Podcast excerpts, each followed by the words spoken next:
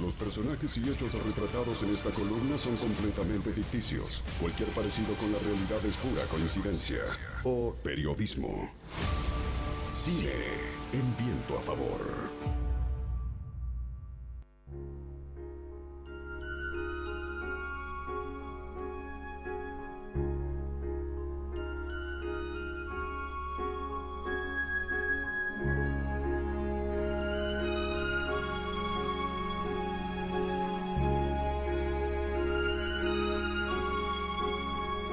Hola, hola Rangel, ¿cómo va? Bienvenido. ¿Cómo andan compañeros? ¿Todo bien? Pero muy bien. Bueno, se cumplen 30 años de este clásico y aquí, más allá de que vamos a contar un poquito, por supuesto, la historia, se muestra un poco aquello que alguna vez dijo Humberto Eco, ¿no? Que conocemos el mundo a través de los ojos de la industria del cine. ¿Y por qué tiene que ver esto? Y tiene mucho que ver inclusive con, con Pinocho también. Se cumplen 30 años del estreno de 1991 de La Bella y la Bestia. La pregunta es, ¿qué es la bella? Si uno rápidamente le pregunta a alguien qué es la bella y la bestia, piensa, no te diría instantáneamente, y muy poca gente no pensará en otra cosa que aquella película de dibujos animados de Disney, que fue verdadera, una verdadera revolución, no solo en la taquilla, sino también en la crítica en su momento. Pero muy pocos dirá otra cosa. Antes que nada quiero contarles que La Bella y la Bestia en realidad es un cuento de hadas tradicional de Francia. Hay muchas variantes. La más conocida es la de Marie Le Prince de Beaumont, que toma una variante de Villeneuve mucho tiempo antes. Algunos hablan de una versión de 1550, acá estamos hablando de 1740 y 1756. La historia es muy diferente a la de Disney, muy distinta, porque Bella en realidad tiene dos hermanas, muy malas ellas, y es otra historia bastante diferente. No es el de la Cenicienta, pero está casi parece como este, mezclado. Lo que sí está claro que esto fue antes que la Cenicienta, digo, por una cuestión de derechos, pero sí, es parecida a esa historia, absolutamente. Pero no solo eso, porque si uno recuerda a Pinocho, Pinocho es una historia italiana. No solo italiana, sino que en realidad Pinocho era casi, te diría, una especie de Chucky, era bastante, bastante malo, bastante malo en, las revistas originales y en las historietas originales. Y cuando llega a Hollywood, ¿qué pasa? Hollywood se apropia de estas historias. Cuando uno piensa en Pinocho, piensa en Disney, no piensa en Collodi, el italiano. Y algo muy parecido pasa con La Bella y la Bestia. No solo porque originalmente es un cuento de hadas francés, sino porque antes de que llegara a manos de Walt Disney, que quiso comprarlo desde el 40 en adelante y poder llevarla adelante, fíjate la cantidad de veces que el cine se apropió de esa historia. En el 46, Francia directamente el director de cine que fue Jean Cocteau, que no es Jacques Cousteau, sino Jean Cocteau, hizo la primera versión cinematográfica de esta historia, que tenía algunas cosas bastante diferentes, pero que en definitiva bastante mantenía de esa historia original. Con lo cual, la primera versión de cine fue francesa, de una historia originalmente francesa. Poco tiempo después, en 1952, se hace una versión rusa de esta historia. La Unión Soviética en aquel momento usa el rotoscopio, el rotoscopio era una técnica que se usaba en aquel momento, y hablaba de personajes de la Edad Media, hablaban una vieja lengua rusa, y estaba contextualizada entre el siglo V y el siglo IV, el, perdón, el siglo X y el siglo XIV. Eh, tenés una historia original francesa que la toma Francia y la toma también Rusia. Después la toma aquel momento el cine checoslovaco, 1978, en la que ya se hace una cosa más diabólica, era bastante rara porque la máscara era muy fea, era bastante, bastante tortuosa aquella película, pero tenés una versión checoslovaca de, aquel, de aquella historia original que tiene que ver con Francia. Y recién en 1991, muchísimos, pero muchísimos años después, la toma el cine norteamericano, la toma Walt Disney, la publica, es un éxito y a partir de ese momento La Bella y la Bestia es prácticamente eh, conocida en todo el mundo ya como una referencia a aquella película de, Disney. No solo eso, sino que los Estados Unidos, inclusivemente, en el año 2002, a través del Registro Nacional de Películas, la toma como cultural e históricamente significativa. Fíjate, como que directamente se la propia de su propia, queda en su propia cultura y a partir de ese momento se guarda con esa, con esa categoría. Bueno, otro ejemplo de cómo el cine norteamericano termina siendo muy conocida las historias y en el inconsciente colectivo queda como que directamente se inventó allí. Ahora, este, por lo que decís, bastante distinta la versión original a lo que este, cualquiera de nosotros rápidamente podría llegar a identificar y que en más de una oportunidad le hemos hasta leído a nuestros hijos. Muy distinta, muy distinta. ¿Qué hizo Walt Disney? Bueno, Walt Disney de la década del 40 que quería tratar de adaptarla. Bueno, no le fue muy bien hasta que en 1980 termina haciendo esta versión. ¿Qué cambia? Bueno, le cambia muchísimas cosas. Eh, entre ellas, las cosas que cambia de, la original es que son objetos personificados, cosa que en la original no es, el libro original esto no existe. Eh, que los termina, que terminan siendo afectados por la maldición de la bestia también. Muchas cuestiones se cambian. El padre de Vela recibe un nombre, Maurice es su única hija. En la historia original son tres hijas la las que tienen que ver con esta historia.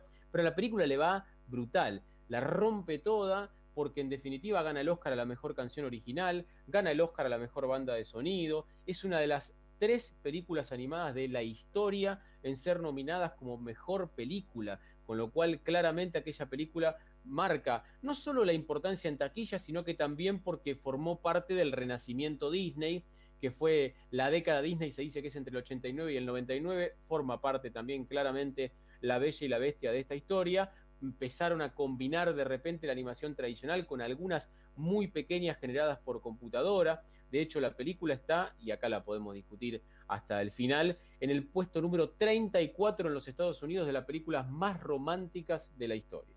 Mira vos.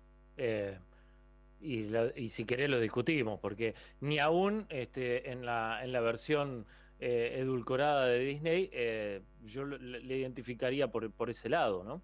No, la verdad que no, yo tampoco no, la veía por ese lado, pero algunos la consideran una película de ese estilo, al menos la han catalogado dentro de esa lista. Sí fue un éxito total, 171 millones de ingresos en los Estados Unidos, 403 en el resto del mundo. Es impresionante lo que vendió para tener una referencia. Fue la tercera película más vista de 1991 y solamente fue superada claramente por Terminator 2, que fue la película definitivamente, pero realmente le fue muy pero muy, pero muy bien. Algunos consideran que Bella es la primera heroína feminista que tiene que ver con la animación contemporánea de Disney, otros creen que es un poco exagerado para ese contexto, pero en definitiva tiene que ver con esto. Y la, la noticia en el último tiempo, ¿cuál fue? Que se hizo una remake, una reversión, pero como se hacen ahora las películas y las reversiones, que son esta mezcla de lo que llama action live con animación, o sea, actores de carne y hueso actuando con personajes creados íntegramente por computadora fue una película que se estrenó en 2017 con Emma Watson, la chica que hizo de Hermione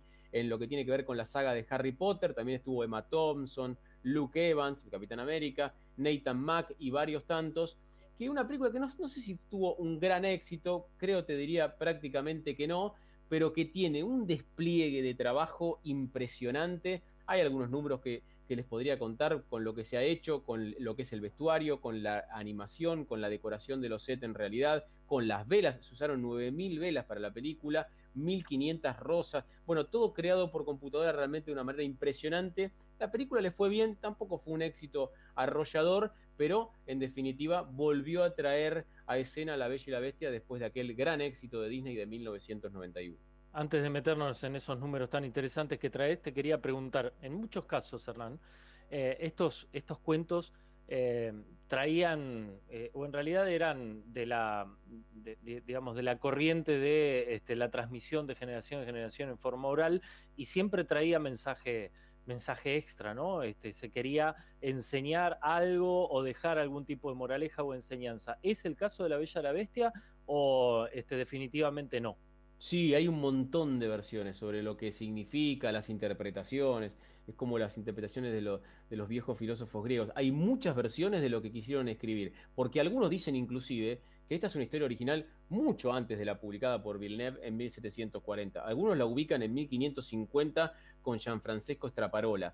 Y a partir de allí se tejen un montón de versiones, son realmente muchas, porque ten en cuenta que la, la historia original, perdón, el cuento de hadas, es por momentos realmente bastante fuerte. Es la historia del padre. Recuerden que tiene tres hijas y Vela le dice al padre cuando va a buscar al barco, en la historia original, ¿no? Cuando va a buscar al barco a recuperar la mercancía que había perdido, las otras hijas les piden mucho dinero y ella solamente le pide una rosa. Pero como el padre no encuentra la rosa, va a un lugar muy alejado donde encuentra una rosa y ahí es donde lo encuentra la bestia y lo captura y lo libera a cambio de Vela después pasan un montón de cosas más, pero hay muchísimas versiones, sobre todo teniendo en cuenta si realmente la versión original es de 1550. Y déjame darte un dato de color muy poco llamativo, pero sí para los amantes del cine. La versión de La Bestia original de 1991 en chino mandarín la hizo el querido Jackie Chan. Ah, mirá. No solo este, de artes marciales y gracioso es la cosa. No, y aparte Jackie Chan que hizo unas 726 mil películas aproximadamente. Es impresionante la cantidad de películas que hizo. Bueno, también en su momento se dedicó a hacer el doblaje de voz de esta película que obviamente le fue muy bien en todo el mundo. Mira qué bien. ¿Que, eh, ¿Algún otro dato anecdótico o este y, otra cosa, perdón, cambia el, el, nombre de para poder rastrearlo? Me interesa conocer el de primera mano y el original de esta este, de esta historia. ¿El nombre de Vela? Sí, o, el de la. ¿Siempre fue la Bella y la Bestia?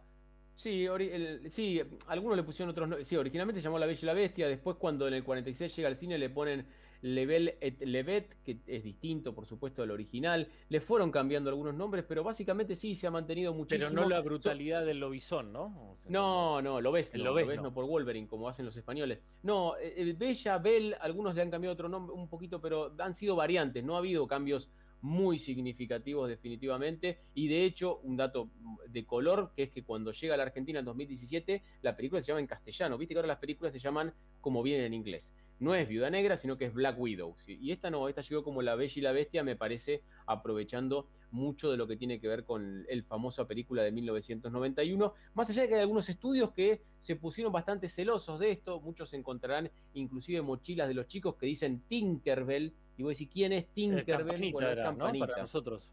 Campanita, exactamente. O el caso de la rana René, que si vos a un le decís quién es la rana René, no sabe. Si le decís quién es Kermit, bueno, los estudios se han puesto bastante celosos de eso y no dejan que se vuelvan a cambiar los nombres. Claro, nosotros lo tenemos como la rana de René. no tengas ninguna duda y no sabemos quién es Kermit. No, quién era. No, si me lo decís así en, pasapalabra, pierdo. Claro, tal cual. Pero bueno, algunos estudios con algunos productos se han puesto bastante densos con esta historia y ahora llegan las películas directamente con, los, con el idioma original sin ni siquiera poder pasarlo al castellano. Tiene que ser directamente con el original en inglés. La seguimos en la semana. Un gran abrazo. Chao.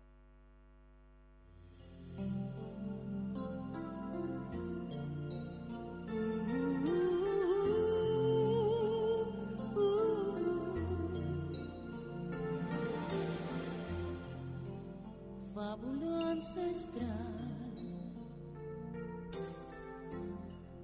sueño hecho verdad. Hernán Gil. Aire fresco, en viento a favor.